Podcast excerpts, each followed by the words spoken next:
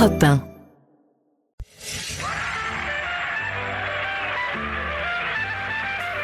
« 16h-18h sur Europe 1, Stéphane Bern et Mathieu Noël. historiquement vôtre. Bonjour à toutes et à tous, moi c'est Stéphane Bert. Je suis ravi de vous accueillir dans Historiquement Vôtre pour un voyage dans le temps qui va nous conduire très loin, mais alors très haut même. Oui, aujourd'hui on va prendre de la hauteur, on va s'élever. C'est d'ailleurs pour ça qu'il est juste à côté de moi, pas parce qu'il est plus intelligent, mais parce qu'il est plus grand. Bonjour Mathieu Noël. Bonjour Stéphane, bonjour à tous. Oui, non, si vous avez souhaité que je travaille avec vous, si vous avez lourdement insisté en ce sens auprès de la direction d'Europe 1, chacun sait pourquoi. Pour faire des économies. Non, pour élever le niveau. C'est pour c'est ce que vous m'aviez dit. Écoutez, je suis là, prêt à découvrir, comme chaque après-midi, trois figures de l'histoire qui, a priori, euh, n'ont rien à voir et qui pourtant partagent un point commun. Oui, ce sont des, des influenceurs. Aujourd'hui, on réunit trois personnages, trois influenceurs de l'histoire qui n'auraient jamais pu se croiser, évidemment, qui ne se sont pas likés sur Instagram, mais qui ont influencé le monde avec leurs idées et leurs pensées. Parmi ces personnages, Stéphane, vous, vous ferez les plus historiques, les plus Oui, célèbres. absolument. Moi, moi, je fais les morts. Voilà, et moi les vivants. Vous, vous faites les vivants. Alors, je vais commencer par Jésus-Christ, qui, ça ne vous a pas échappé. Le plus grand influenceur. depuis 2000 ans, il Ouais. influence des millions de personnes à travers le monde. Ouais. Et puis, Il Mon- doit avoir un bon community manager, il est, il est très fort. et puis Montaigne Ah, aussi. pas mal aussi. Montaigne est, est un personnage dont, dont la philosophie nous inspire encore aujourd'hui.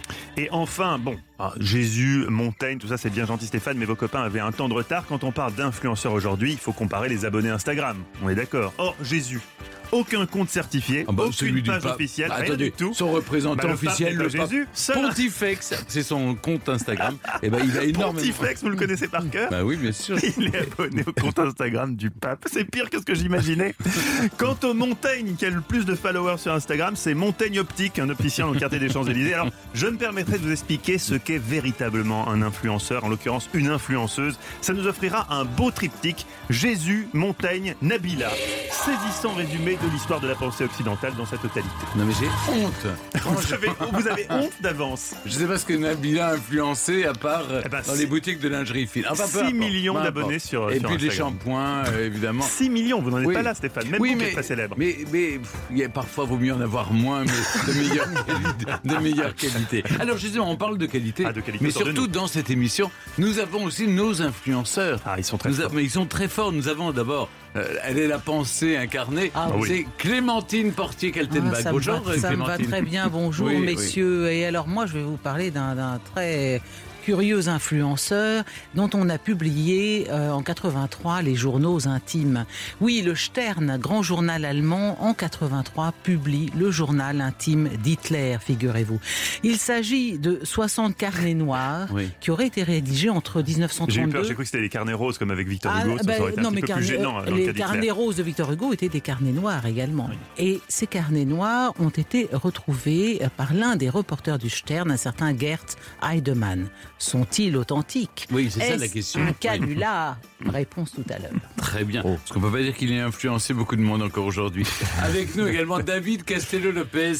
Vous racontez toujours l'origine d'un objet, d'une invention, d'une coutume. D'où ça vient? Euh, Alors euh, aujourd'hui, je vais parler de, de ce pilier de notre enfance à tous, je pense, parce qu'on a tous l'âge d'avoir joué avec. euh, c'est la pâte à modeler. La Ah, pâte à oui. modeler avec lesquelles on faisait des petites choses moches.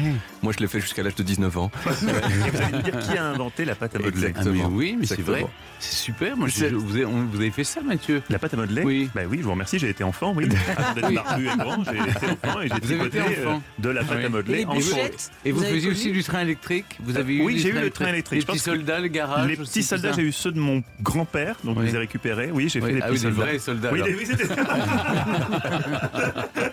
J'embrasse mon, mon grand-père qui est en Argentine aujourd'hui. Enchaînons, pas trop d'histoire dans cette émission. Enchaînons avec Olivier Pouls qui est autour de la table avec nous euh, également cet après-midi. Olivier, vous nous racontez, vous, l'histoire d'une recette. Oui, mais moi j'aimais pas trop la pâte à modeler parce que les couleurs se mélangeaient, voyez-vous. À un moment, on pouvait plus euh, séparer le vert du bleu. Très. Vous n'aimez, pas que les couleurs se mélangent, ça en dit long sur, la- sur vous Dans la cuisine, si. Alors moi, je vais vous parler d'une recette qui va nous réconforter Ah. en, euh, par ces temps qui commencent à devenir un peu froid, un grand incontournable de la Oui, cuisine froid. bourguignonne, les œufs en meurette. Ah, c'est bon. Oui, c'est facile à On faire. fait des mouillettes, non avec Ah bah oui, en- du en pain, du, du- oui. du- du Mais pain pour récupérer toute la bonne sauce qu'il y a dans le fond là. Faisons Mm. des mouillettes pour récupérer la bonne sauce. Voilà le message que nous lance aujourd'hui Stéphane Bern. Enfin, n'oubliez pas Stéphane, ne l'oubliez pas, vous l'oubliez tout le temps, c'est Burn to be Alive. C'est notre quiz et ce sera l'occasion de découvrir d'autres Madeleine de Proust musicales de Stéphane après André Dassari hier. Parmi ses succès, par exemple, il y a euh, Ramuncho, La Toison d'or de Francis Lopez. Ah ben, c'est là que je vois que je suis très très vieux. Historiquement vôtre, c'est parti. Et parce qu'il est né en premier, on commence par Jésus-Christ. Historiquement vôtre. Le récit. Né il y a plus de 2000 ans, Jésus de Nazareth a bousculé des empires et changé la face du monde. Simple guérisseur, prophète ou fils de Dieu mort sur la croix pour sauver les hommes. Son histoire passionne. Raconter la vie de Jésus, c'est voyager à travers le temps. Entre les certitudes et les doutes, entre les évangiles et ses interprétations. C'est accepter, je vais vous dire Mathieu, de se perdre aussi. De se perdre, carrément. Notre histoire débute en Galilée où règne un roi entièrement soumis aux Romains, Hérode le Grand. À l'époque, la haine de l'occupant est si forte que les révoltes se multiplient. Les Juifs attendent le Messie libérateur promis par les Écritures. C'est dans ce contexte que Marie, une jeune femme pure, se euh, serait fait visiter par un ange. Voilà que tu enfanteras un fils hors du commun et tu l'appelleras du nom de Jésus. La jeune femme est surprise, d'autant qu'elle n'a pas encore connu l'amour. Mais l'ange la rassure, l'Esprit Saint viendra sur toi. C'est ce que raconte l'évangile de Luc en tout cas. Et neuf mois plus tard, Jésus naît comme par miracle. D'ailleurs, Jésus ne serait pas vraiment né un 25 décembre comme le pensent euh, parfois ceux qui euh, célèbrent sa naissance à Noël. Ah oui Ce n'est qu'au IVe siècle que l'Église fait coïncider la nativité avec le solstice d'hiver, fêté alors massivement par les païens. Dieu merci, euh, ce flottement calendaire ne décourage pas les rois mages qui, euh, selon Matthieu... Qu'est-ce que j'ai encore dit encore Non, l'évangile de Matthieu, pardon. euh, Ah oui, il y avait deux T aussi, hein. Oui, oui, oui, oui, oui, oui, mais Ça n'a rien à voir. d'ailleurs, votre prénom vient de, de, de Matthieu. Je pense bien. Oui. Mes parents étant de fervents catholiques. Très bien. Euh, vous serez récompensé. Les, les mages décident de suivre une étoile, de traverser l'Orient pour honorer le roi des Juifs qui vient de naître. Seulement, la nouvelle remonte aux oreilles du roi Hérode le Grand qui, effrayé d'être un jour détrôné, décide de faire assassiner tous les enfants de la région. C'est assez expéditif comme, Oui, comme oui, méthode. hein. bah, à l'époque, euh, il faut quand même vous replacer dans le On contexte. s'embarrasse pas. hein. Heureusement, Joseph, le père adoptif de Jésus, est prévenu du danger par un songe. La famille décide de fuir en Égypte pour mettre le fils à l'abri. Et puis rien. L'adolescence passe, caché. Jésus apprend, dit-on, le métier de son père, charpentier. Il médite jusqu'à ses 30 ans dans une famille où la religion juive est importante. Jusque-là, il a, il a toujours influencé personne. À part les rois mages, non personne. Il faut attendre son baptême dans le Jourdain pour qu'un nouvel événement merveilleux se produise. Alors que Jésus priait, le ciel s'ouvrit et l'Esprit Saint descendit sur lui sous une forme corporelle comme une colombe, et du ciel il y eut une voix, Tu es mon fils bien-aimé, d'après l'évangile de Luc. La vie de Jésus commence véritablement ici. Pendant trois ans, poussé par cette révélation, Jésus va prêcher, guérir et accomplir, alors on les a comptés, un 37 miracles. Marcher sur l'eau, multiplier les pains, rendre la vue aux aveugles.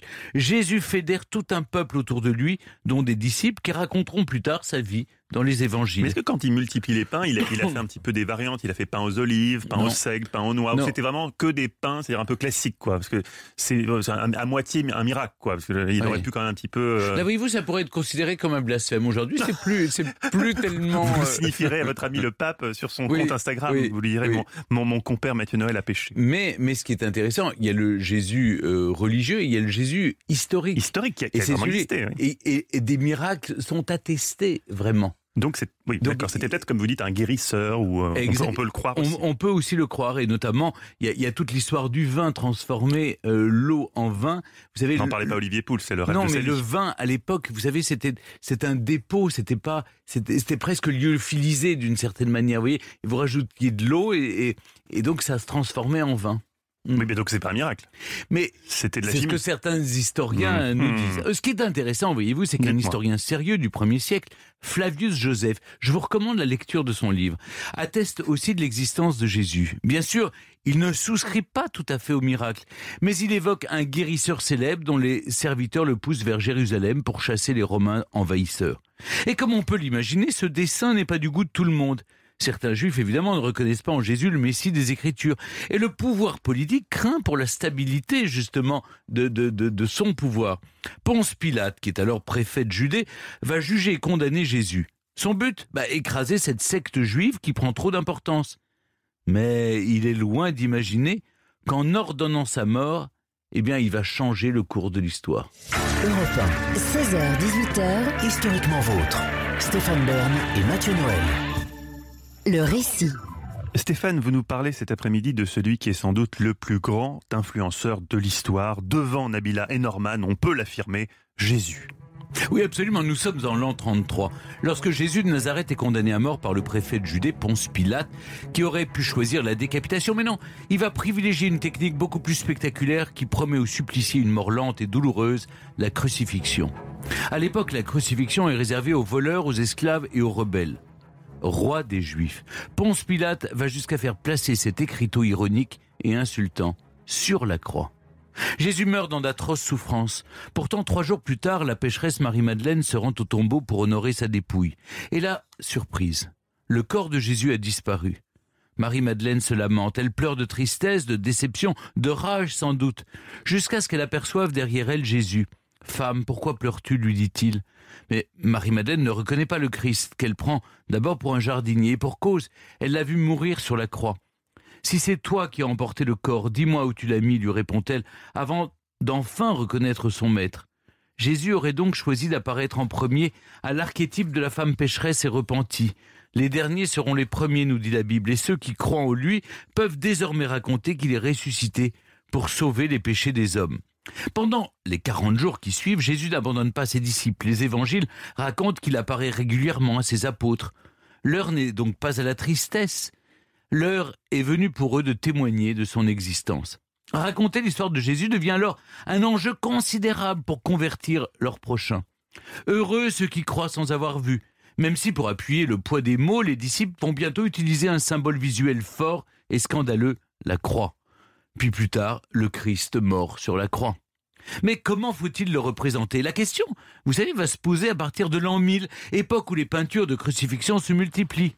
Un Christ impassible et glorieux, oui, mais qui va laisser peu à peu sa place à un Christ plus humain à partir du XIIe siècle.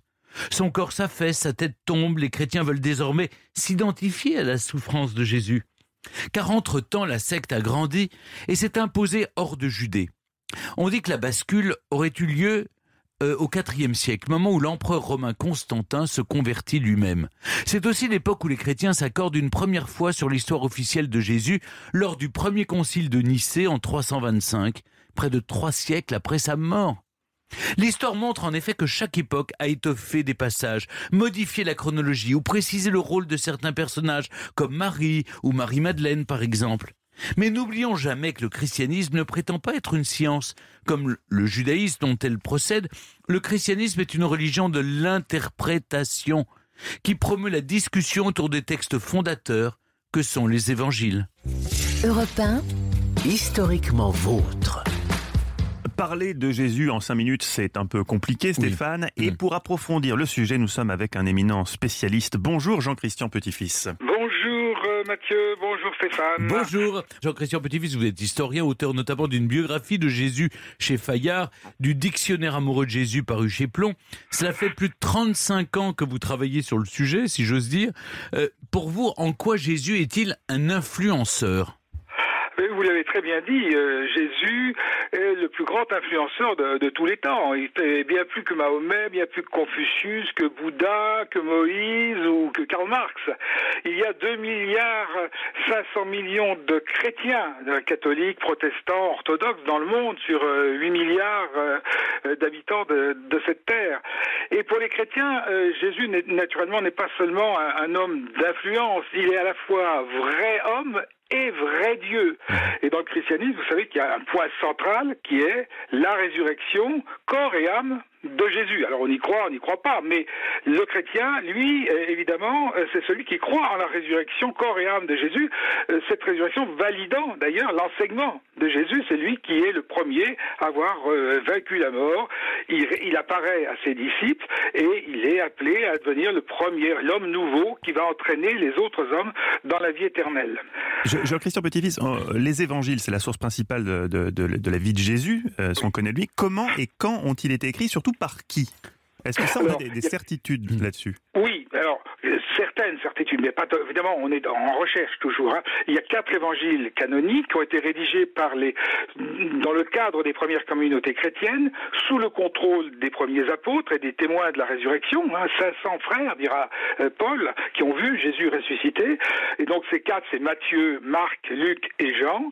Euh, il y a eu probablement des, textes qui ont précédé, des textes antérieurs à ces évangiles, à cette première mise par écrit, euh, qui ont euh, été fusionnés pour les besoins des, des, des communautés. Mmh. On est parvenu même à en reconstituer euh, certains à partir des, des, évangiles actuels. Et justement, ce qui est très intéressant, c'est dans, dans, votre biographie euh, de, de, de, Jésus, vous montrez le Jésus historique, c'est-à-dire vous faites la part entre... Le, en oui, et puis mmh. surtout entre ce qui est miraculeux et ce qui est de l'ordre de l'interprétation et les faits historiques. Par exemple, sur sa naissance, on voit bien qu'il n'est pas né le, le, dans la nuit du 24 au 25 décembre. De l'an 1, non. Mm -hmm. il, est, il, est, on peut dire, même, il est né avant Jésus-Christ. C'est un, paradoxe, mais en fait, ça vient d'une erreur de calcul du, du, moine Denis le Petit au VIe siècle.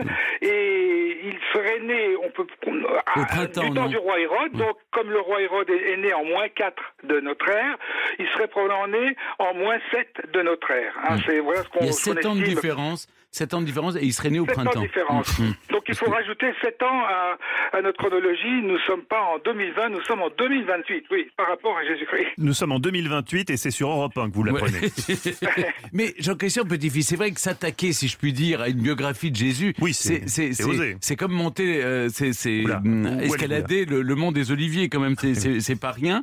Euh, parce que, parce que dès, dès lors qu'on on, on touche à cela, on touche au, au, au, principe même de la religion et, et de la foi. Euh, comment on fait justement pour, pour séparer mmh. Au fond, Jésus, c'est qui? C'est un juif pieux, imprégné de religion, marqué par la, la culture et la tradition d'Israël, mais, mais qui se sépare en quelque sorte et qui, euh, qui donne une, une nouvelle interprétation oui. des textes. Oui, alors Jésus, c'est en effet un, juif pieux qui est né à Nazareth, en, Galilée. Il fait partie d'un, enfin, il est né à Bethléem, mais il fait partie d'un clan de Nazareth, hein, en Galilée. Ce clan, c'est un clan très particulier qu'on appelle les Nazaréens ou les Nazoréens, qui prétendent descendre du roi David. Et donc Jésus est considéré comme l'héritier du roi David, et ça va être tout le drame aussi de, la Passion. Et ce il se présente pas comme un prophète ni un guérisseur. Il en enseigne, il parle, mais surtout, il parle avec une autorité inouïe. Il dit, euh, Moïse vous a dit de faire ceci, moi je vous dis de faire cela. Mais qui, moi? Le, le, petit artisan de, de, de Nazareth? Il y, a, il y, a, là un, un, trouble immédiat sur sa, sur sa personne. Mais pourquoi? Parce qu'il avait un charisme extraordinaire. Comment, comment vous expliquez qu'il est influencé, qu'il est, qu'il est converti aussi, aussi facilement? Alors, il y a certainement un charisme extraordinaire, sa parole, euh, il attirait des, des, centaines de, des centaines de, personnes, euh, des, des foules.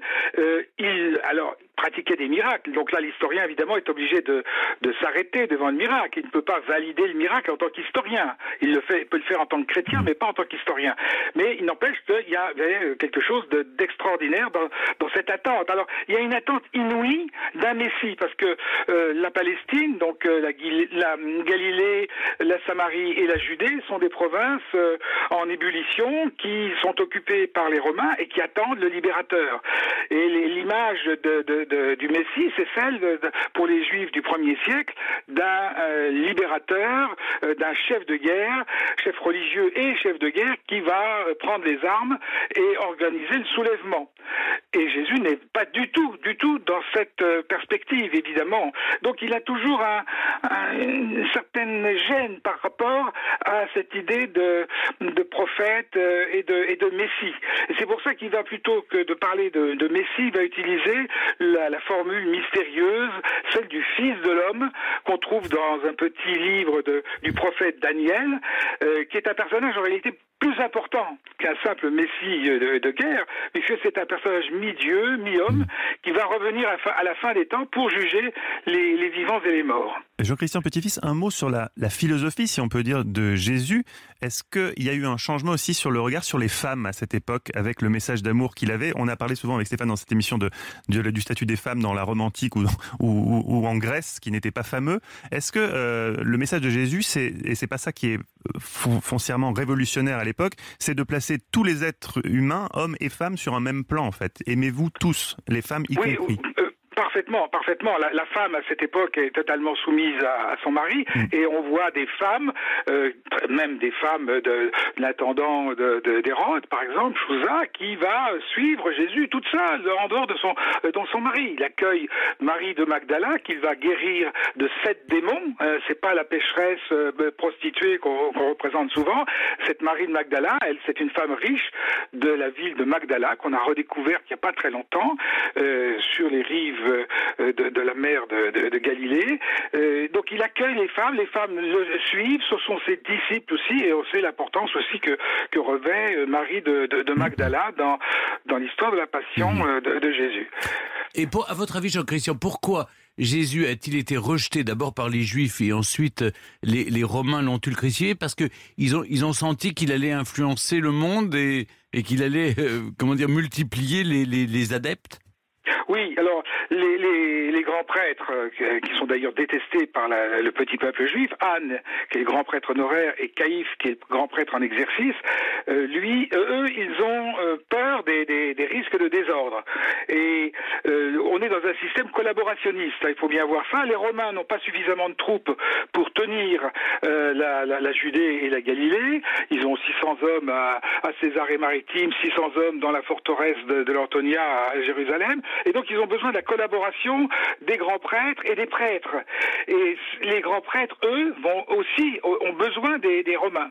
Les grands prêtres sont méprisés par euh, Ponce Pilate, bien entendu, comme tous dans ces systèmes de collaboration. Et pour se faire bien voir de Pilate, ils vont livrer Jésus comme un agitateur juif, mais un agitateur politique, comme le descendant de David, Euh, Jésus le Nazarénien, donc euh, celui qui, qui aspire à la royauté euh, terrestre et par conséquent à chasser les Romains. Là, il y a une... euh, une Il ne lui reprochait rien sur le plan religieux. À aucun moment, Donc, les, des les grands prêtres. c'était pas un problème d'idées. C'était pas un problème d'idée. Non, il y, a- il y a deux choses. Ils ne se sont eu, pas euh, sentis une- menacés il y a une dans- dans une autre si vous religion. voulez, entre l'aristocratie euh, proche des, des grands prêtres, et Caïphe, qui a reproché à Jésus ce qui s'était passé en l'an 30, c'est-à-dire le- euh, les, les marchands du temple qui ont été chassés. Et donc c'est une atteinte à leur pouvoir euh, économique et financier, cette, cette affaire. Et puis, il y a de l'autre côté les pharisiens, des juifs très pieux, euh, mais euh, euh, plutôt hypocrites et, et formalistes, eux reprochent à Jésus qu'il se fait Dieu. Donc il est livré, mais non pas pour des raisons religieuses, pour des raisons politiques. Et, les Romains sentent que euh, ça va déboucher sur, euh, sur une, une, une, comment dire, une tradition euh, bi, bimillénaire? Non, ils, ils ne savent pas à ce moment-là. Mais le, Personne pendant quelques, doute. quelques années encore, la, la Palestine va rester en, en paix. Et puis en- à partir de 66, ça, fait, ça va être la guerre Là, des là, ça va être la guerre, oui. et la destruction de Jérusalem. Est-ce que, pour rebondir sur votre question, Stéphane, est-ce que Jésus était un prophète parmi d'autres à l'époque, dans une époque où on attendait un Messie quelque part, Mm. c'était dans l'ère du temps, ou est-ce qu'il était vraiment déjà unique en son temps, ou est-ce que c'est plus tard qu'on a fait de lui euh, une sorte de héros?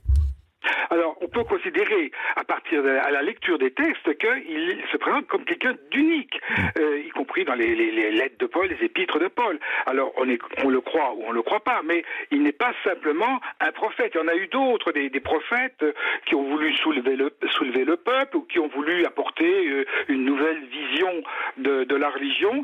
Euh, Jésus transcende tous ces modèles. Mhm. En tout cas, c'est c'est passionnant. On pourrait passer des heures hein, Ah à, oui. à parler de Jésus. Euh, ça ferait du bien à Mathieu. Alors, pour tout savoir sur Jésus, Jésus chez Fayard, c'est c'est la biographie, mais historique. Hein, et Dictionnaire amoureux de Jésus, c'est paru chez Plomb. Merci Jean-Christian Petit-Fils. Mer- Merci beaucoup. Merci. Ici Europe 16h-18h sur Europe 1. Stéphane Bern et Mathieu Noël. 1. Historiquement. Faut-il vous rappeler le principe de cette émission? De l'histoire divertissante et historiquement vôtre, c'est l'émission qui vous raconte l'histoire sans se la raconter. Et en parlant d'histoire, alors évidemment aujourd'hui le thème c'est les influenceurs et les influenceuses. Euh, Jésus d'un côté, Montaigne, vous vous êtes réservé la vivante parce que moi je fais les morts, vous vous faites les vivants. Euh, Ça sera Nabila. Et puis elle, elle est bien vivante. C'est Clémentine Portier-Kaltenbach Oui, avec elle, on a appris à rebours de tout ce qu'on croyait, euh, savoir que Félix Faure n'était pas mort d'épectase dans les bras d'une prostituée. Qui sait On va peut-être apprendre maintenant qu'Hitler n'était pas nazi. Clémentine, vous nous emmenez aujourd'hui dans l'intimité du Führer. Mais comment allez-vous faire cela? Bah, parce que quand en 83, on croit avoir euh, retrouvé son journal intime sous forme de 60 carnets, mais vous imaginez le, le scoop journalistique quand même. Et le, le Stern, qui, qui publia des extraits, s'attendait à un tirage absolument mirobolant d'un million et demi d'exemplaires.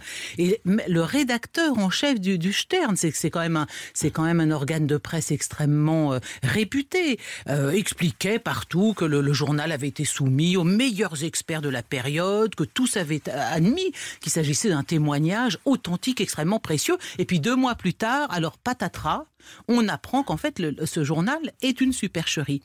En tout cas, le journaliste du Stern, Gerd Heidem- Heidemann, lui était absolument passionné par le, le Troisième Reich, de, façon quasi malsaine d'ailleurs. Il avait racheté le yacht de Göring et en le rachetant à la fille de Göring, Ada, il était, il était devenu son amant. Donc là, Ah vraiment, oui, il travaillait un petit quand même problème psychologique. là. un petit peu du chapeau. Il se met à vouloir Enfin, restaurer le, le- le yacht en question, mais il n'a pas un rond. Donc vous imaginez, le journal d'Hitler, s'il peut le vendre, c'est la fortune Mais comment assurée. il obtient ce carnet? Ben, il parce qu'il prend des contacts et il entend parler d'un collectionneur, Conrad Couillot.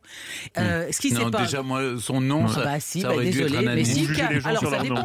si vous dites, euh, vous savez le umlaut, le petit tréma Oui. qu'on met sur les U en allemand, Cuyo, ça vous pouvez dire Cuyo, mais il n'y a pas de umlaut, donc c'est Cuyo, excusez-moi. hein. Alors Cuyo, il est déjà connu pour un certain nombre de petites escroqueries, évidemment notre euh, Heidemann ah oui, ne le sait pas.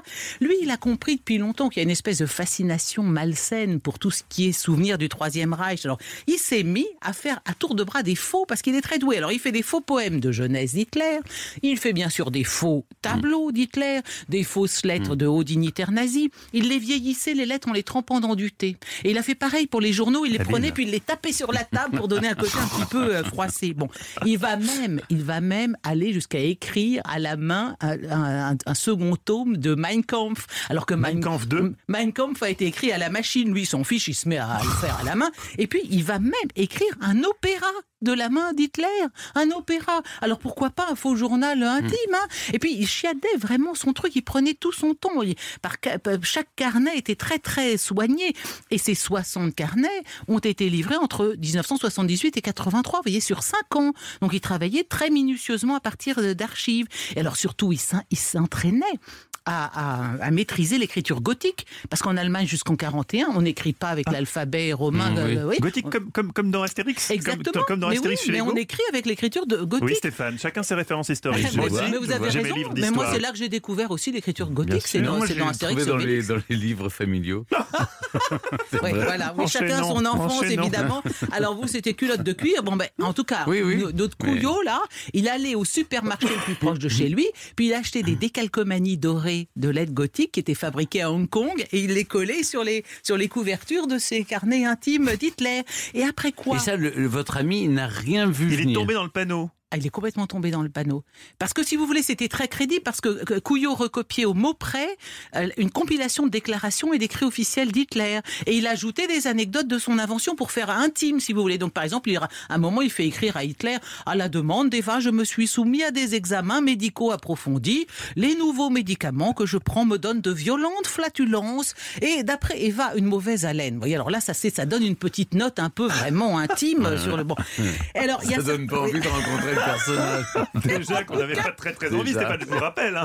En tout cas, il y, a- y y évidemment au bout d'un moment un certain nombre d'experts qui ont dit attendez, c'est pas possible. De toute façon, Hitler a pas pu écrire ce journal parce qu'en 42, il est, il est atteint déjà par de très fortes attaques de, de maladie de Parkinson, donc il ne Ah pouvait bon pas écrire ce Ah bon, il journal. avait la maladie Ah bon de Parkinson. mais Ça, oui, c'est vrai mais vous avez vu les scènes de, de, de, de- de l'effondrement de Berlin où il va, sous les- il va, il va serrer la main aux je- jeunes, jeunes membres soldats des, des Ah, Hitlerjugend. Et il cache, il cache sa main derrière son dos parce qu'il a la main qui Ah oui, tremble. La main derrière il, le avait dos. une, oh, il avait une très. Ah, mais je vous raconterai ça une autre fois. Alors en tout cas. Il y a des experts aussi qui ont pu qui ont pu démontrer que l'encre et le papier étaient postérieurs à 45. Donc vraiment euh, là là c'était cuit. Alors cette affaire a quand même coûté 4 millions et demi d'euros au Stern qui s'est ridiculisé de même que tous les jours Depuis, je l'achète plus. bah oui, bien sûr. Non, mais euh, vous auriez pu, parce qu'il y a beaucoup de journaux européens, Stéphane, qui ont acheté les droits pour Oui. pouvoir publier ça. Bon, Heilemann et Couillon étaient condamnés à 4, ans et demi de prison chacun. À sa sortie de prison, Couillot, euh, 87, il a ouvert une galerie d'art à Stuttgart et il vendait des copies de tableaux euh, de Hitler, mais ouais. aussi des Rembrandt, des Monet signés de lui et signés de l'artiste original. Et ça marchait très très Ah bien. ouais. Donc il, a pu restaurer. Non, parce que ce qui nous intéresse, il a pu restaurer le yacht de Göring.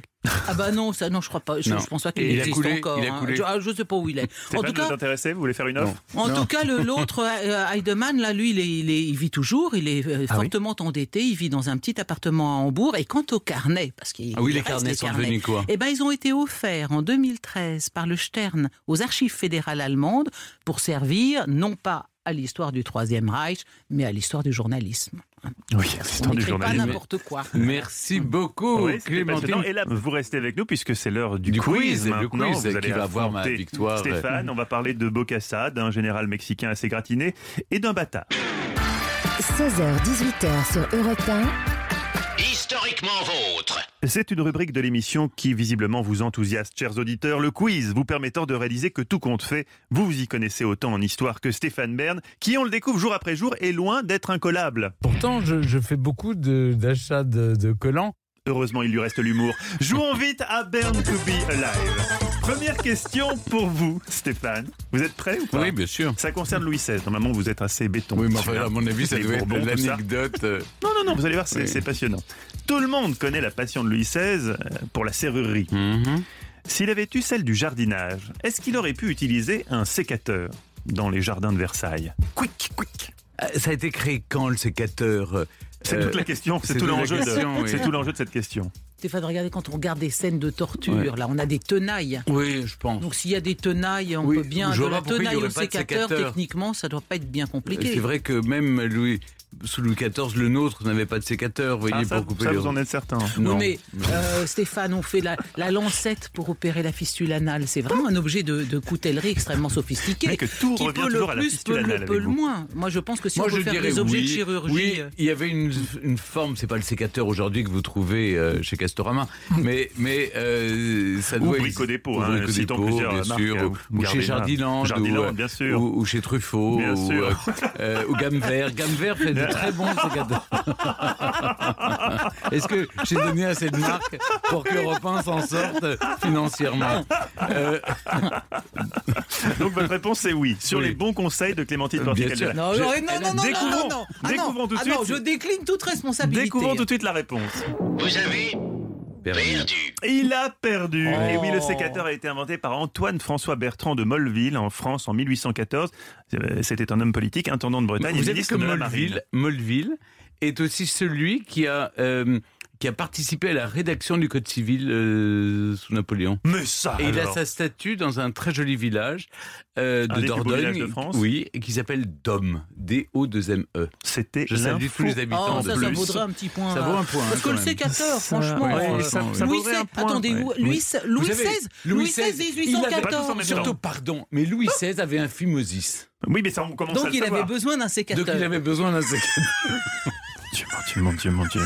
L'histoire vulgarisée à ce point-là. Pour Euh, désigner. Il fait ça, ça il touche. Il nous Alors pousse à déraper. Oui, moi, je dis que c'est pas juste parce que Louis Alors- XVI. 1780. euh, 13, il est mort, oui. Oui, oui, c'est- 1793 Quick et votre sécateur 1814, c'est ça? 1814, on est, on est très loin. Alors, on est très c'est loin. vingt- C'est Non, 20 non, ans non, plus non, tard. vous plaît. Oh non. S'il vous 20 plaît. ans On va faire une deuxième question. Pour désigner, Clémentine, une balle tirée par une arme à feu, on parle parfois de bastos. Cette expression vient de bastard, bâtard, car dans le sud de la France, on s'insultait en même temps qu'on se tirait dessus. Vrai ou faux? Bastos, bastard. Bastard. Bastos. Non, je pense que c'est faux cette histoire-là. Par contre, je vous raconterai une autre histoire de. De bâtard. Ça, pas vous de devez en bâtard, avoir. mais de bastos, oui. Vous en avez plusieurs. Ah bah c'est peut-être celle-ci. Puisque vous avez raison, Clémentine, c'est faux. Ça vient d'un paquet de cigarettes de la marque Bastos qui ressemblait aux cartouches des fusils utilisés par les troupes venues d'Afrique du Nord pendant la Première Guerre mondiale. Ah. Voilà d'où vient le terme Elle bastos. forte, Question numéro 3 pour vous, Stéphane. Oui, le bonjour. moment de vous ressaisir. Parfois, les opérations militaires ont des noms étranges. En 1979, des hélicoptères et des avions sont utilisés par l'armée française pour entraîner la chute de Bokassa en République centrafricaine. L'opération est baptisée Voile sur les filles. Vrai ou faux Euh, faux. Oui, là, on va pas durer le suspense. C'est effectivement faux. Et- Mais connaissez-vous le nom de cette opération? Si vous me donnez le nom de cette opération, je vous donne 3 C'est points pas bonus. Katanga, Parce que- Colvézi. Alors, il faut- non, alors, je sais pas ré- Souvenez-vous de la question idiote que je vous ai posée. Est-ce que le nom était Voile sur les filles? Alors, Alors, euh, quel oui, pourrait être le je sais nom pas quoi sur de les îles. Alexandrie, Alexandra. euh, Euh, non, c'est voile sur les filles, je sais pas quoi sur le Nil, non Attention, ça peut être Attention, moins 3 points. sur le Nil. Ne répondez pas n'importe quoi. Non, c'est- dans cette chanson. C'est Alexandrie, une opération. Opération. Ah, ah oui, oui, le, Euh, le- oui, euh, euh, J'ai plus d'appétit qu'un barracuda, barracuda. Barracuda, 3 points en plus pour Clémentine Portier-Kaltenbach qui vient de ravir les 3 Vous n'êtes pas très fort en clo-clo. C'est pas votre génération. C'est un quiz d'histoire ou de- Bah, euh, on est. Claude François fait partie d'une histoire de On France, on est sur RFM, là, c'est pas possible. Ah, non. c'est bon. Bonne réponse de Stéphane qui marque un point, mais extrêmement bonne réponse de Clémentine qui en marque 3. Question numéro 4 non, mais pour vous, Clémentine. Pour vous, Clémentine. Au 19e siècle en France, le service militaire se faisait sous un grade qui était tiré au sort. On pouvait être simple troufion ou aspirant selon la chance qu'on avait ou pas. Vrai ou faux? Non, ça c'est faux. Alors, il y avait la conscription avec la, la, la, la, la boule noire ou blanche, mais je pense pas qu'on tirait au hasard son, son, C'est son quoi grade. la boule noire ou blanche? Bah, C'est Black que Boulet. Être blackboulé, dans la, la conscription, tout le monde partait pas. La- L'armée avait besoin d'un certain contingent. Ah, et on tirait la boule blanche, Et on on pouvait partait. aussi payer pour ne pas y aller. Et il y avait même des, des jeunes qui se faisaient arracher des dents. Des dents, parce que quand vous aviez la dent du bonheur, vous Oui. le- On l'espace le entre les de deux combattre dents. Et ben non, parce Pourquoi que. ben parce que Fallait- justement, il fallait dégoupiller et vous pouviez pas. Enfin, dégoupiller, fallait les- la- là où la poudre, la fois, Oui, fallait la, grenade. hein. Non, Oui. pas la grenade, non, non, fallait mâchouiller la, Ah bon la- la- la poudre qu'on mettait dans son fusil. là. pardon. Et donc, si vous aviez plus de dents, vous pouviez pas le faire. Donc, vous étiez dispensé de service militaire. Donc, il y a des jeunes gars qui se faisaient arracher les dents. d'où l'expression euh, les dents du bonheur. C'est- faux, c'est une bonne réponse, Clémentine. Par contre, la durée du service militaire était tirée au hasard. Entre 1818 et 1880, on pouvait faire 6 mois de service ou 5 ans. Là, il fallait, il fallait Ah, tirer la bonne oui. boule. Hein. Ça fait une, une sacrée différence. Et je donne un point aussi à Stéphane qui nous a donné une information en plus, qui lui fait 2 points. 5-2 pour Clémentine Ah, Portier-Kaltenbach. ça, c'est un une score nouvelle victoire. inégalé. hein. Inégalé. Ouais. Bravo Clémentine. C'est un Je- précédent je dans cette émission. Ça, euh, Bocassa vous a porté chance.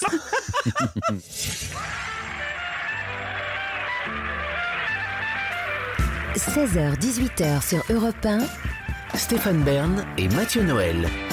Historiquement vôtre. Vous êtes au cœur d'Historiquement Vôtre, l'émission qui vous fait aimer l'histoire, même si en cours vous étiez au dernier rang près du radiateur. Comment? Eh bien en invitant en studio trois personnages célèbres issus d'époques différentes, mais ayant un point commun. Aujourd'hui, celui d'avoir été les plus grands influenceurs de l'histoire. Pour évoquer les influenceurs du passé lointain, un homme issu lui-même d'un passé lointain, Stéphane Bern. De quel autre influenceur majeur allez-vous nous parler après Jésus-Christ? Je vais vous parler de Montaigne, Mathieu. Vous situez Montaigne? Oui, c'est un type qui a fait beaucoup d'essais, non? Et, oui. Oui. Et plus proche de nous, Mathieu. Montaigne est visiblement peu compté dans votre formation philosophique. Vous, vous avez choisi un, comment dire, une influenceuse contemporaine. euh, Oui. Moi, j'ai été formé à l'école Nabila, Stéphane. Ah oui C'est ma génération. En plus, elle, elle- elle est à moitié suisse comme moi, figurez-vous. C'est vrai Moi, je l'ai appris en faisant le portrait. Mais elle a grandi Oui. à Genève, oui, quelques années après moi. Et, bah oui. Et elle a marqué la Et- pensée contemporaine de manière encore plus frappante. les que ventes de shampoing. Et Euh, les ventes de shampoing et de sacs Hermès aussi. Oui. On, les- on. Alors, et puis, vous savez, dans cette émission brillante, il y a des, des chroniqueurs aussi de talent. Eux-mêmes assez brillants. Mm. oui. Olivier Pouls, de quelle recette vous allez nous parler? Eh bien, je vais vous parler, je vais même vous donner la recette, une recette que j'adore, qui est vraiment de saison. Les œufs en meurette, vous savez, Oui. Spécialité bourguignonne, Mm. qui en fait, vous allez le voir, est une recette de récup. Et puis avec euh, David Castel-Lopez, on va rester dans, dans- presque dans la gastronomie, c'est on va faire de la pâte. Mais pas, pas, pas la pâte qui se consomme. Ne pas non. mettre à la bouche, Stéphane. On peut, en fait, je veux dire, c'est c'est pas complètement dangereux de la mettre dans sa bouche, même si c'est déconseillé euh, de la manger. C'est euh, c'est la pâte à modeler. La pâte à modeler, ce pilier de notre enfance. Mais à gustativement, c'est pas très bon. J'ai- Oui, l'avez salé, c'est salé. Ah, Il y a pas dix- très bon. Il y a 10% de sel dedans, voilà. Et enfin, nous, nous- reviendrons aux origines d'un mot ou d'une expression. Et aujourd'hui, ça va être utile pour moi parce que souvent, j'ai- j'ai mal orthographié cette expression. Stéphane Bern, vous nous direz d'où vient l'expression Des potrons minés. des potrons minés. Vous savez ce que ça veut dire? Euh, ça veut dire très tôt. Très tôt, Très tôt. exactement. Ouais, Euh, effectivement. oui. Mais d'où ça vient, ça Mais Autrement, ça, je vous, je vous le raconterai dans un instant. 16h-18h sur Europe 1, Stéphane Bern et Mathieu Noël. Historiquement vôtre. L'émission qui chaque jour dépoussière l'histoire à grands coups de balai, en vous révélant les points communs de personnages célèbres. Et oui, aujourd'hui, on parle des plus grands influenceurs de l'histoire. Et notre deuxième personnage du jour, si on lui avait dit un jour qu'il serait à mi-chemin de Jésus et de Nabila, il eût été fort étonné. Stéphane Bern nous raconte le destin de Montaigne. Historiquement vôtre. Le récit. Si l'on me presse de dire pourquoi je l'aimais, je sens que cela ne peut s'exprimer qu'en répondant parce que c'était lui, parce que c'était moi. Emmanuel Macron Non, euh, je ne sais pas de qui vous parlez. Euh, Ces mots, vous savez, c'est Michel de Montaigne qui évoque son ami mort trop tôt, Étienne de la Ah, Boétie. oui. Eh oui. C'est vraiment des mots qui, qui scellent en quelque sorte une amitié euh, très forte. Car s'il est un homme qui n'a jamais rougi d'avoir été influencé, c'est bien Montaigne. Et cette amitié est si puissante qu'elle le poussera une fois évanoui à devenir l'auteur de ses essais. Aurait-il rédigé cette œuvre merveilleuse s'il avait conservé un ami à qui écrire? Rien n'est moins sûr. Mais nous y reviendrons. Il convient d'abord de comprendre pourquoi Montaigne est un être à part dans ce XVIe siècle ensanglanté par les guerres de religion. Il est issu d'une famille de riches négociants, catholiques et fraîchement anoblis. Le père veut susciter chez son fils le goût des études. Euh, Son éducation est douce et libérale. On raconte par exemple qu'on qu'on réveille le jeune Michel avec des notes de musique pour, pour ménager sa sensibilité. Ce que vous faites le matin, Mathieu. Ce que faisait ma maman, oui. Et il faut croire que cela lui a été bénéfique parce que Montaigne succède à son père à l'âge de 25 ans comme magistrat au Parlement de Bordeaux.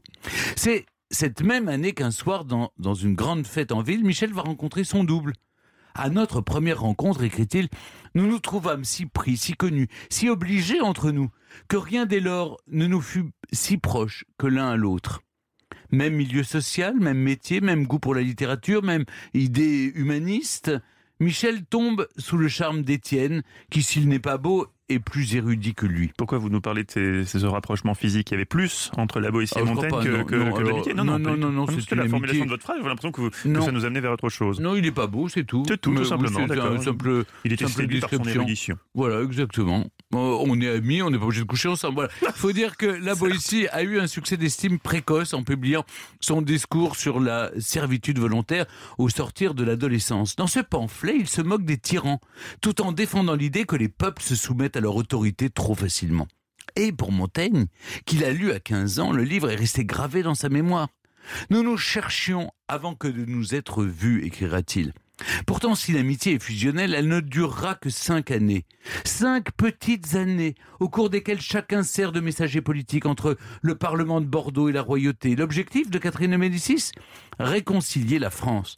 Mais vous savez, à l'époque déjà, le pays se fracture chaque jour davantage entre catholiques et protestants. Les cercles réformistes se multiplient, tout comme les persécutions qui vont dégénérer en conflits armés à partir de 1562. C'est la première des huit guerres de religion. Et le moins qu'on puisse dire, c'est que ces événements tragiques accablent nos deux hommes, tout comme le traité de paix signé à Amboise d'ailleurs, qui ne satisfait vraiment personne et qui fait le lit de la prochaine guerre. Nous sommes chrétiens, écrit Montaigne, au même titre que nous sommes périgourdins ou allemands, c'est-à-dire par hasard. La religion devrait donc, selon lui, ne jamais être considérée comme un absolu qu'il faudrait imposer à autrui. Mais pour la Boétie, c'est trop tard. L'intolérance de son siècle l'achève peu à peu. Le 8 août 1563, le poète est pris d'un mal soudain qui le terrasse en quelques jours. Montaigne se presse au chevet de son ami, mais la Boétie meurt, amer et dégoûté par son pays, et il n'a pas 33 ans. Pour Michel de Montaigne, c'est un déchirement. Comment survivra-t-il à cette perte terrible? Depuis le jour où je le perdis, écrira Montaigne, je ne fais que traîner languissant, et les plaisirs mêmes qui s'offrent à moi au lieu de me consoler me redoublent le regret de sa perte. Nous étions moitié de tout. Il me semble que je lui dérobe sa part. J'étais déjà si accoutumé à être deuxième partout qu'il me semble n'être plus qu'à demi. Michel de Montaigne, dévasté par cette disparition, décide de soulager sa douleur en multipliant les aventures amoureuses. Les trois années qui suivent sont faites de dissipation et de débauche, jusqu'au 23 septembre 1565, date à laquelle notre cavaleur se laisse marier. Difficile de savoir si l'union le rend moins malheureux, mais ce qui est certain, c'est que Montaigne va petit à petit se retirer sur ses terres. Il démissionne de ses charges de magistrat et choisit une tour dans laquelle il s'isole au troisième étage. Mélange de, de refuge et de bibliothèque, Montaigne passe ses journées à s'entretenir soi-même et s'arrêter et rasseoir en soi, comme il le dira lui-même. Autrement dit, il rêve, il lit, il observe ses pensées passées, ses opinions, ses humeurs. Et bientôt, vous savez quoi, Mathieu? Il les écrit. Cette oisiveté solitaire, que d'aucuns prennent pour de la fainéantise, devient peu à peu un projet littéraire en soi, un projet lumineux au genre inédit, l'essai. Pendant 20 ans, Montaigne va s'atteler à la rédaction d'une œuvre dense et décousue, où il se prend lui-même euh, comme sujet. Il ne prétend à aucune vérité, en tout cas à aucune certitude.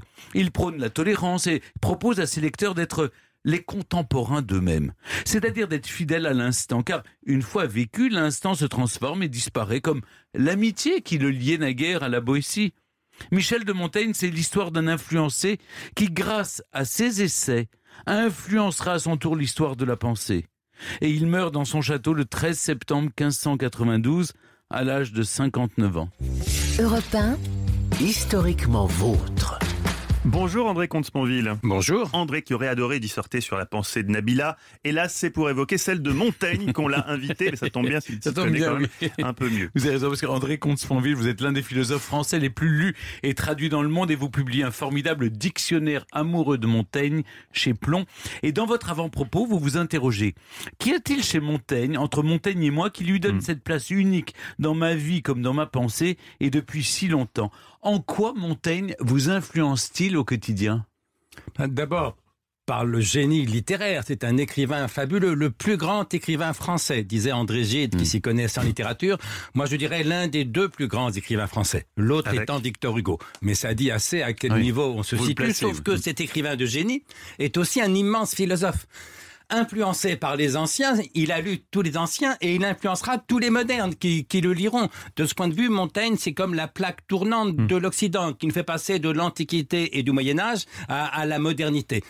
Enfin, cet écrivain de génie, ce grand philosophe, est un type formidable. Et tous les plus grands l'ont dit, on ne peut pas lire Montaigne sans avoir le sentiment de rencontrer un ami.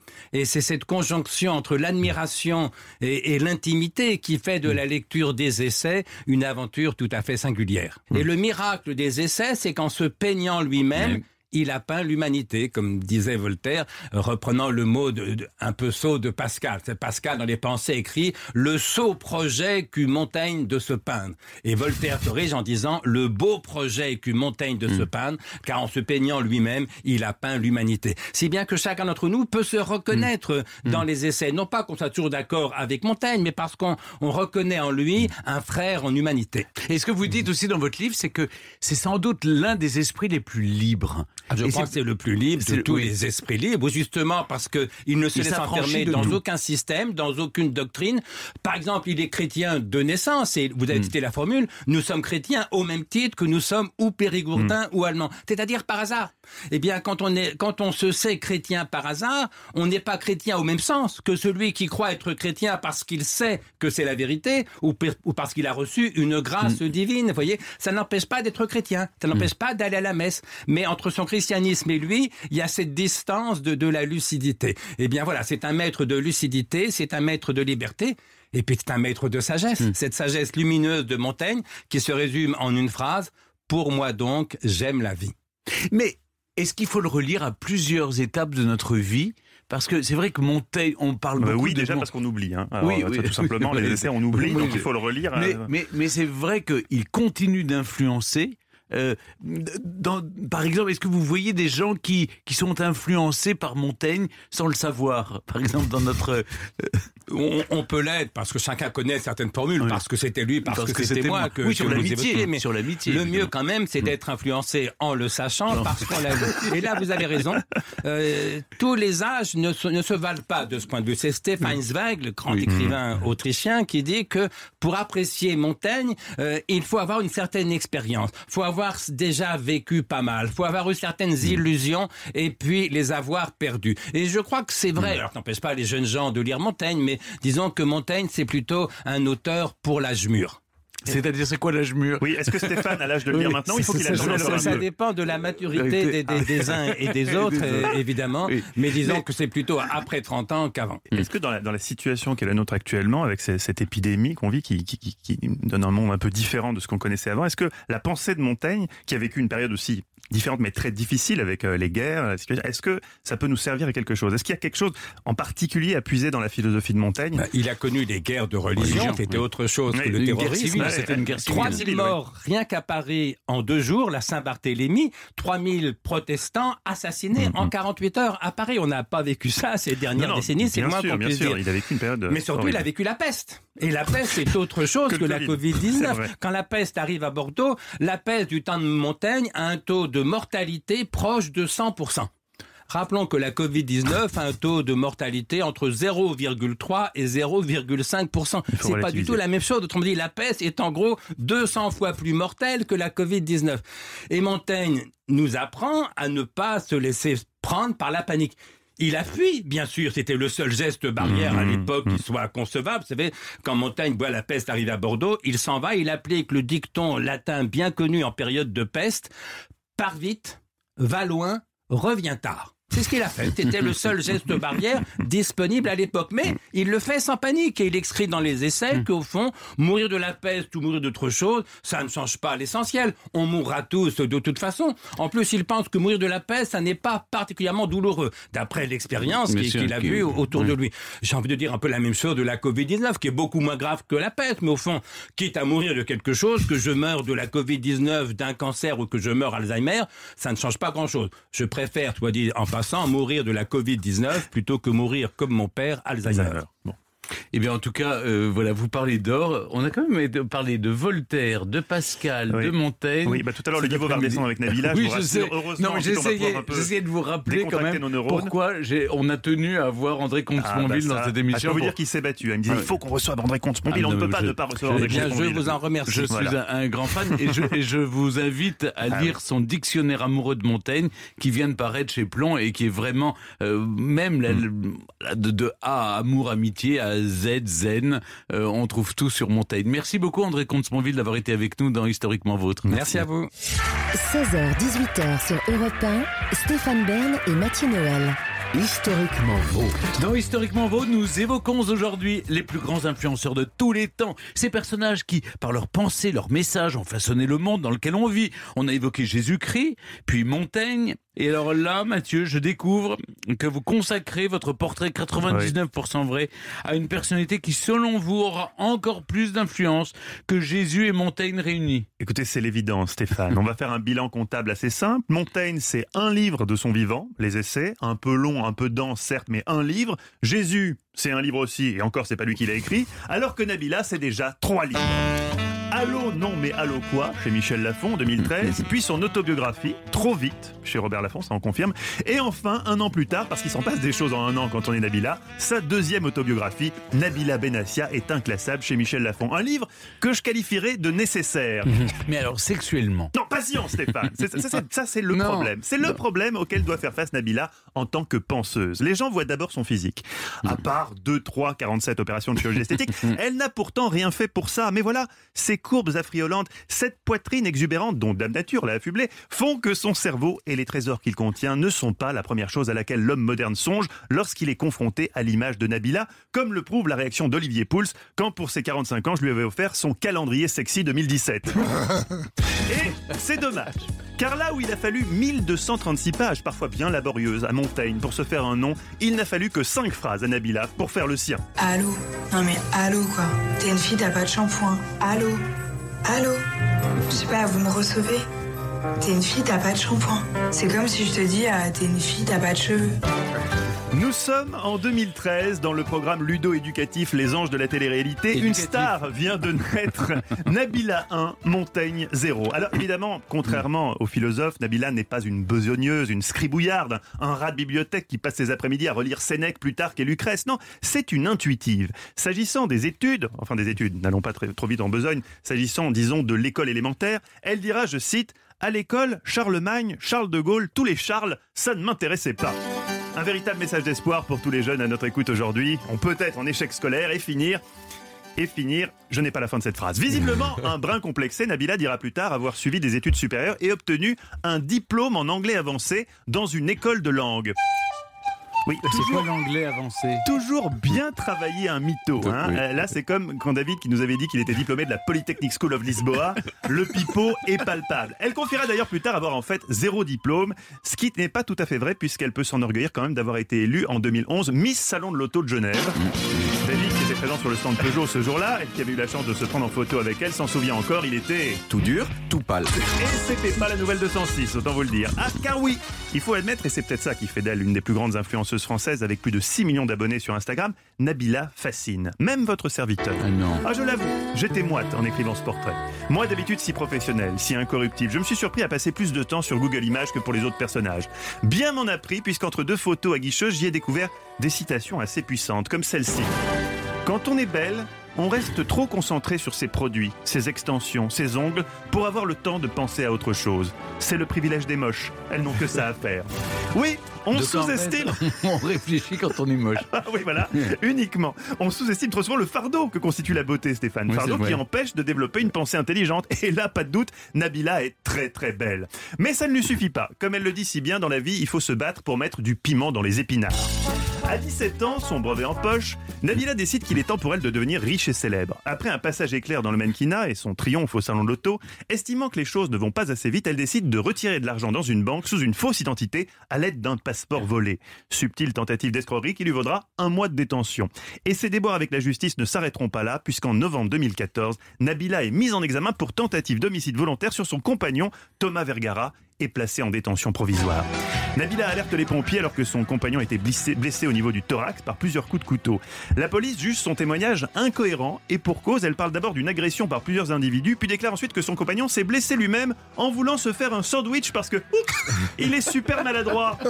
Thomas, de son côté, qui n'a pas entendu le témoignage de Nabila, reste sur l'histoire d'une agression par plusieurs hommes, puis on découvre que Thomas a déjà été soigné en août pour d'autres coups de couteau et que, re-oups, il est effectivement sacrément maladroit quand il se prépare un casse-croûte. Finalement, il revient sur sa version initiale des faits et dit avoir été blessé par sa compagne. Bref, pour Nabila... Elles vont se refermer, mais pas longtemps, car elles bénéficient d'un aménagement de peine. Là, vous vous dites, après ça, le Thomas, il a dû décamper Fissa. Eh bien non, pas rancunier et cicatrisant hyper bien, il la demande en mariage. Eh, Aujourd'hui, les Bonnie and Clyde du rien ont même accueilli un merveilleux bambin qu'ils exposent sur Instagram, ce qui permet à la bille Nabila de corriger son image de bimbo bling bling vers quelque chose de plus consensuel que nous qualifierons de posture maman gâteau. Fini les placements produits de sac Hermès à 300 000 boules qui finissaient par agacer certains followers. Désormais, Nabila ne tortille plus en string sur Joule, mais sur Une chanson douce. que Véridique, je vous invite à aller le découvrir. maman. Sa célèbre poitrine n'est plus le sujet principal de ses posts Instagram. Désormais, elle filme les murs de sa maison dégoulinant de purée de carottes que son bambin espiègle a catapulté. Hi hi, comme c'est chou. J'étais en train de lui donner de la purée de carottes que j'avais gentiment préparée. Et voilà où on en est, qu'elle dit en direction de la caméra. Oh, c'est trop mignon. Au programme également des conseils pratiques qui séduiront les mamans qui souhaitent rester élégantes. Comme bien lui accrocher sa couche pour ne pas avoir sa jupe en coco recouverte de caca. On Ça, dirait, les- on dirait, on dirait, on dirait les conseils loufoques de Valérie Le Mercier si vous savez dans Palace. Oui. Non, c'est du Nabila dans le texte. Oui, Stéphane. Mais alors, sexuellement. Non, ça ne nous regarde pas, Stéphane. S'il y a un domaine où je me permets pas d'attaquer, c'est la vie privée. Mon but Bien sûr, était simplement sûr. de vous expliquer par A plus B en quoi Nabila était plus influente que Jésus et Montaigne. Je crois avoir réussi. En plus, Montaigne lui est célèbre pour ses essais. Nabila, elle, n'a pas essayé. Elle a réussi. Alors, camembert, Montaigne. Merci Mathieu, je suis accablé et je pense que nos auditeurs aussi. C'était 99% vrai, Oui. il y a donc 1% de faux si j'ai bien compris. ah, C'est quoi le seul le... truc de faux Alors, moi, j'aurais aimé que ça soit une citation de Nabila, que j'aurais un peu tronqué ou détourné. Non, la seule chose de fausse, c'est que David n'était pas au centre de l'auto en 2011. Mais moi, j'y étais en revanche. Ah oui Oui, c'est moi qui étais tout Ah dur et non. tout pâle. Oui. Ici Europe 16h-18h sur Europe 1. Stéphane Bern et Mathieu Noël. 1. Historiquement vôtre. L'émission qui dépoussière l'histoire continue et maintenant on va retrouver celui qui nous raconte l'origine des inventions, des objets de notre quotidien, David Kachlopch. David Kachterlopch. Alors euh, moi j'ai moi j'ai beaucoup de souvenirs avec la pâte à modeler, mais euh, je vais en évoquer que deux hein, parce que j'ai que cinq minutes. Euh, le premier, c'est même un petit peu cliché euh, de l'évoquer, c'est l'odeur. Ah, l'odeur, mais bien sûr. L'odeur. Hier après-midi, je me suis fait livrer de la pâte à modeler chez moi pour préparer cette chronique parce Ah, que je oui, fais mon travail rassure, correctement. Euh, j'ai ouvert le petit pot, j'ai senti et je dois dire, je suis un garçon sensible, que j'ai eu les larmes aux yeux. Un peu comme Proust avec ses madeleines. dont on, je sais pas si vous savez que les madeleines de Proust, en fait, c'était des biscottes. À l'origine. Jusqu'à l'avant-dernière version de son manuscrit, c'était des Exactement. biscottes. Oui. Voilà. Donc, moi qui mais- suis un, un non. fou de Proust, je peux vous le confirmer. C'était des Moi qui biscottes. suis un Attendez, de ça dire Madeleine. qu'il a Non, mis- du pain grillé. Attendez, attendez, attendez. Pain grillé d'abord, bah, biscotte, et à la fin, il a écrit Madeleine. Non, mais on prend du nutritifo, mais comment ça, les madeleines C'est-à-dire qu'il l'a mis parce que ça sonnait mieux, c'était plus joli ça- ça- ça- Je ne sais pas pourquoi il a fait le changement de l'un à l'autre. En tout cas, dans ses manuscrits, jusqu'à la presque toute fin, c'était les biscottes de Proust qu'on on, on a failli, ça a failli être les biscottes de Proust. Proust aimait se beurrer la biscotte. Ça, c'est une Exactement. info. Exactement. Europe un. Ça dit l'odeur du pain grillé le matin, c'est quand même un truc. hein. Oui, c'est noté. Et, et- et- et ce chemin, si vous voulez, entre, entre euh, euh, commercie où naissent les, les, les madeleines et il y est Combray où il consomme les madeleines. On ne sait plus où acheter ces madeleines finalement. Et à un moment, je vous le promets, chers auditeurs, David Ksteller va faire sa chronique sur la pâte à modeler. Nous allons y reprendre sa revenir. chronique. C'est de ma faute, j'ai fait, euh, j'ai Mais fait oui, une incise et on est parti pendant Vous un quart des d'heure. digressions. Eh ben merci David. C'était passionnant à la pâte à modeler. La On pâte retient à son modeler. odeur. et- Je me suis fait livrer de la pâte à modeler, je l'ai senti et j'ai eu les larmes aux yeux. Euh, donc, euh, Stéphane, Mathieu, Olivier, euh, j'ai voulu en fait reproduire euh, cette chose avec vous. Euh, donc, je vous ai apporté un petit pot de pâte à modeler chacun que je vais vous passer Ah ici dans non. ce studio. Mais si, si, si, regardez. Alors, je C'est vous en plus avais un chacun. qu'Olivier Pouls qui nous Voilà. apporte jamais Un de chacun. Il nous met l'eau à la Ah, bouche. Mais ça se présentait pas comme ça de mon Mais temps. si, c'est- C'était c'est dans plus des petits petit. pots, c'était des plus petits pots. Alors maintenant, si Ah. vous voulez bien, je voudrais que vous ouvriez maintenant la boîte et que vous respiriez. Et dites-moi Non, c'est vrai que c'est magique. si c'est pas puissant ce que ça vous évoque. C'est très puissant, mais qu'est-ce que c'est? On Ça s'est toujours petit peu demandé. l'amande. Oui, ah, Oui. exact. La, la seule- alors, on, on en- non, ça sent je, pas je- l'eau de- Ah, bah, je suis d'une autre génération. Non, j'ai envie d'en faire. Continuez votre chronique. je continue la Je vais chronique. essayer de vous. vous dé- je- On parlait de Rodin l'autre jour. tu Je vais essayer de vous sculpter.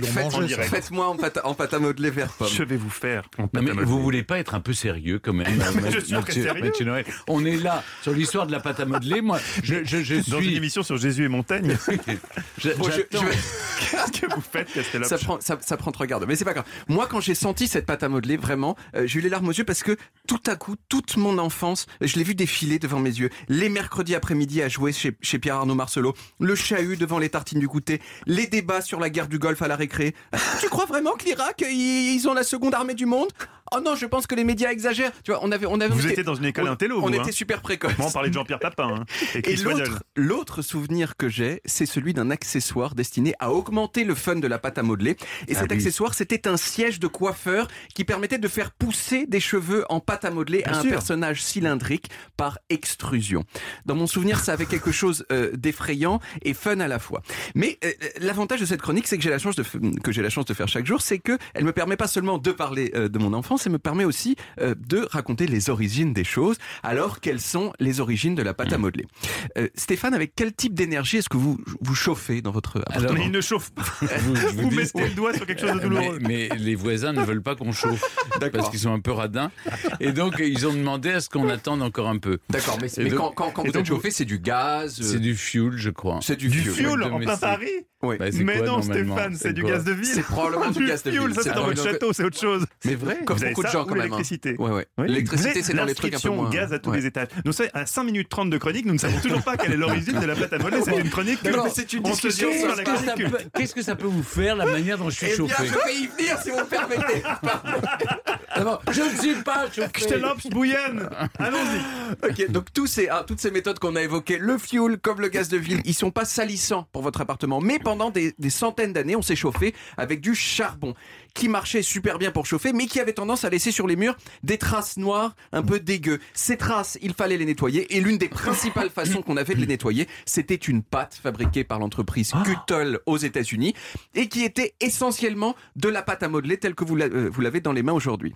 Mais petit à petit, euh, les gens, euh, ils ont arrêté de se chauffer avec du charbon, et donc il y a eu de moins en moins besoin de nettoyer le papier peint.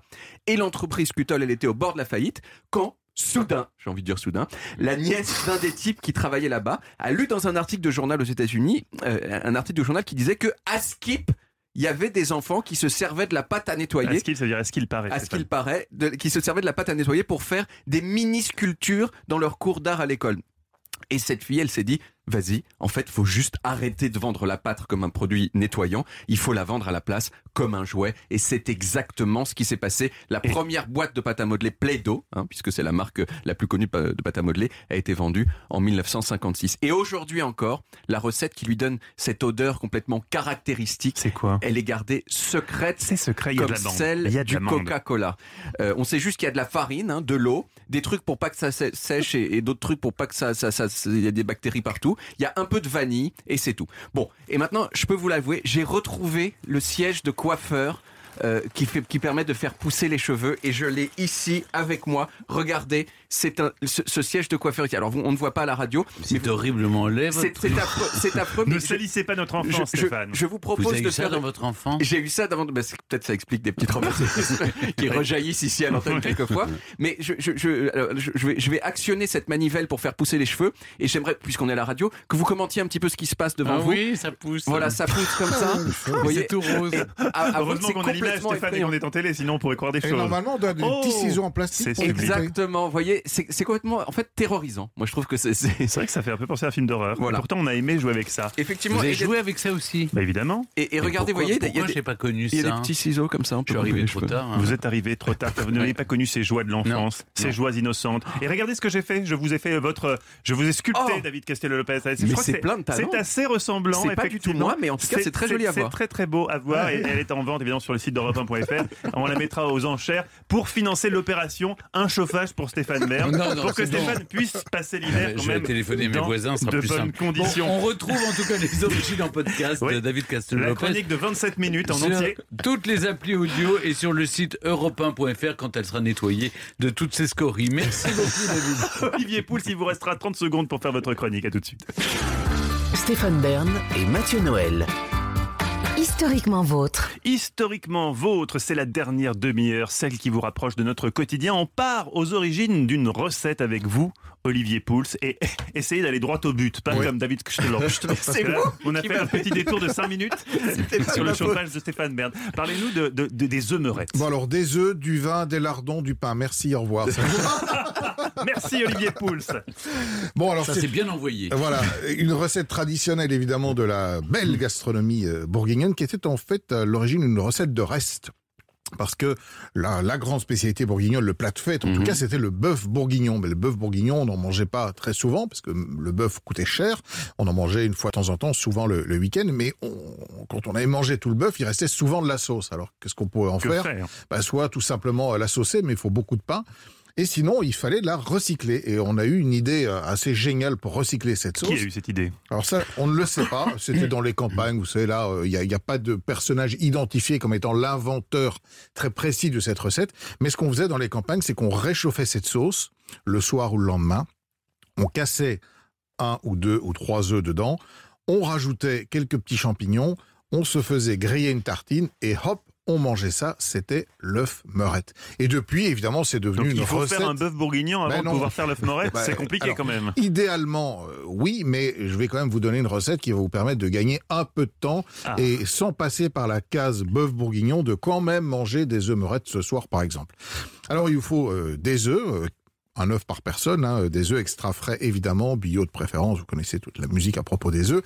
Un demi-litre de vin rouge, alors traditionnellement on utilisait du vin de Bourgogne, mais Vu à le prix part- du vin de à Bourgogne. part Stéphane, Oui. euh, personne autour On de cette pas- table, on a les moyens aujourd'hui de mettre Mais du vin de Bourgogne Mais dans, la êtes- sauce. mais, mais vous êtes fou, vous. Enfin, accuser quelqu'un qui n'a même pas les moyens de se chauffer, d'avoir trop de Bourgogne, c'est honteux. honteux, Olivier. Pouls. Donc voilà, bah écoutez, prenez un vin rouge dans votre cave, pas trop cher, euh, assez euh, structuré quand même. Il vous faut des lardons, des champignons de Paris, une échalote, des petits oignons grelots, Hmm. du persil et puis euh, du pain grillé. Alors c'est assez simple, hein, vous allez ciseler l'échalote, vous allez la faire suer dans le beurre, vous allez rajouter les lardons, ça va fristouiller tout ça, vous enlevez un peu l'excès de c'est un mot gras. belge. Ouais, si on veut, ou bourguignon peut-être. On va déglacer avec euh, le vin rouge et on va laisser cuire, on va laisser réduire de moitié. La, la sauce va prendre une consistance un peu plus sirupeuse. Puis surtout, elle va se concentrer en Il goût. faut que ça soit épais. Il faut que ce soit un peu épais. On va rajouter les petits oignons grelots, les, oignons, les, les champignons taillés en petits morceaux. On va encore laisser cuire une petite dizaine de minutes. Si la sauce est trop liquide, on continue à faire réduire. Et puis, à côté de ça, il faut pocher les œufs. Ça, c'est une petite technique. Alors, ça Pas simple. paraît impressionnant comme ça, mais une fois encore, c'est assez facile. Un grand volume d'eau, un peu de vinaigre dedans, parce que c'est ce qui va permettre à l'œuf de coaguler. On fait un tourbillon, on lance vraiment un tourbillon. Et alors, l'œuf, on le casse auparavant dans un petit ramequin et on vient le mettre au milieu du tourbillon. Et avec le- la, la force centrifuge du tourbillon, c'est le, le- le blanc qui va s'enrouler autour du jaune. Trois minutes de cuisson, vous le sortez, il est prêt. Il faut, être, jure, il faut être Alain Ducasse pour faire ça. non, franchement, je vous jure, c'est assez facile. Je l'ai- je l'ai déjà fait une fois et je veux dire que c'était une des plus grandes fiertés de mon existence parce que Vous ça avez marche. réussi J'ai réussi Oui, à faire marche. le C'était petit tourbillon. c'était pour draguer une meuf C'était pour draguer. Oui, voilà. Ouais. Il faut toujours une motivation quand même. Est-ce que pour draguer, vous, vous faites une sauce bourguignonne avec euh, une sauce morette ou, ou vous allez La faire un prochaine peu fois, plus léger peut-être, oui. Il dit qu'il a dragué, pas qu'il a conclu. Oui.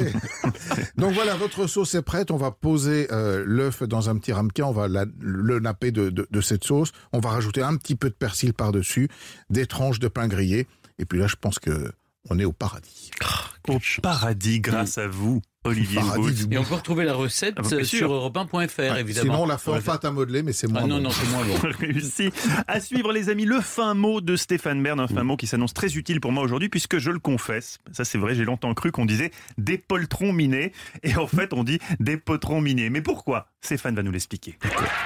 16h-18h sur Europe 1, historiquement vôtre. C'est chaque jour le bouquet final de notre émission, cette séquence où Stéphane Bern démystifie pour nous certaines expressions, certains mots de la langue française. Il adore ça. Pour beaucoup d'entre nous, le français à l'école reste un souvenir douloureux, la grammaire, les conjugaisons, ça nous tétanise. Moi, ça m'excite terriblement. Alors aujourd'hui, Stéphane, c'est une expression qui vous excite, une expression que j'utilisais mal avant. Excitation, c'est beaucoup dire. Mais en tout cas, c'est intéressant. Mathieu, je sais que vous aimez l'expression gros gens comme devant. Eh bien, ce sera pas du tout celle-là dont nous allons parler. Aujourd'hui, ce sera des potrons minés. Voilà une jolie expression qui est tombée malheureusement en désuétude.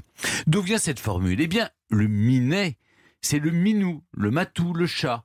Au XVIIe siècle, on disait des potrons jaquets. Le jaquet désignant l'écureuil, un animal qui, comme le chat, est capable de se reposer toute la journée parce qu'il s'est beaucoup affairé avant le lever du jour. Alors l'écureuil, le chat, ok, mais le, le- le potron, c'est quoi? Ce sont les fesses, Mathieu. Hmm. Ah bon? Euh, et non pas fesses, Mathieu. Non, le, le mot potron vient de poistron. En latin, le posterio. Cela signifie derrière ou postérieur. Pour l'écureuil, l'expression indique que ce sympathique animal montrait son derrière très tôt le matin. La vie étant devenue moins rurale et plus citadine, on avait plus l'habitude de voir des chats et des écureuils. Donc quand vous voyez le cul des chats, enfin le postérieur des Mhm. chats, c'est que vous êtes levé très tôt, puisque il, euh, il vadrouille la nuit. Vous comprenez? J'ai compris. Est-ce qu'à l'étranger, on a d'autres- d'autres expressions comme ça savoureuses pour, pour, pour dire se lever tôt? Au cantar du gal. Au cantar du gaz. Mais oui, au chant du coq. Au chant du On coq. peut le dire au, Au Brésil. au- mais- hein Ce qui est fou, c'est que oui, c'est vous fait flatté, de- David. j'ai fait les progrès en portugais. Ouais. En Roumanie, on dit Ah, comment on dit? au déversement des eaux. Ah bah non, mais en roumain, comme on dit. Euh, non, non, Là, vous ne l'avez non, pas, vous non, ne l'avez pas, fallo d'accord. Romagna. Fallo, je vous mets un- Non, un- non, un- fallo, un- un- oui, voilà. Euh, C'est c'est très beau. En Angleterre, at Sparrow's Fart, comprenez, au premier paix du moineau. Ah oui, c'est pas Oui. très chic ça pour les Anglais. Non, Enfin, mais c'est quoique, très politique. marrant. Ouais, c'est- Vous savez, ils, ils aiment beaucoup les oiseaux. Oui, mais j'ai cru, j'ai eu peur. Mais heureusement, c'était les oiseaux. Ok.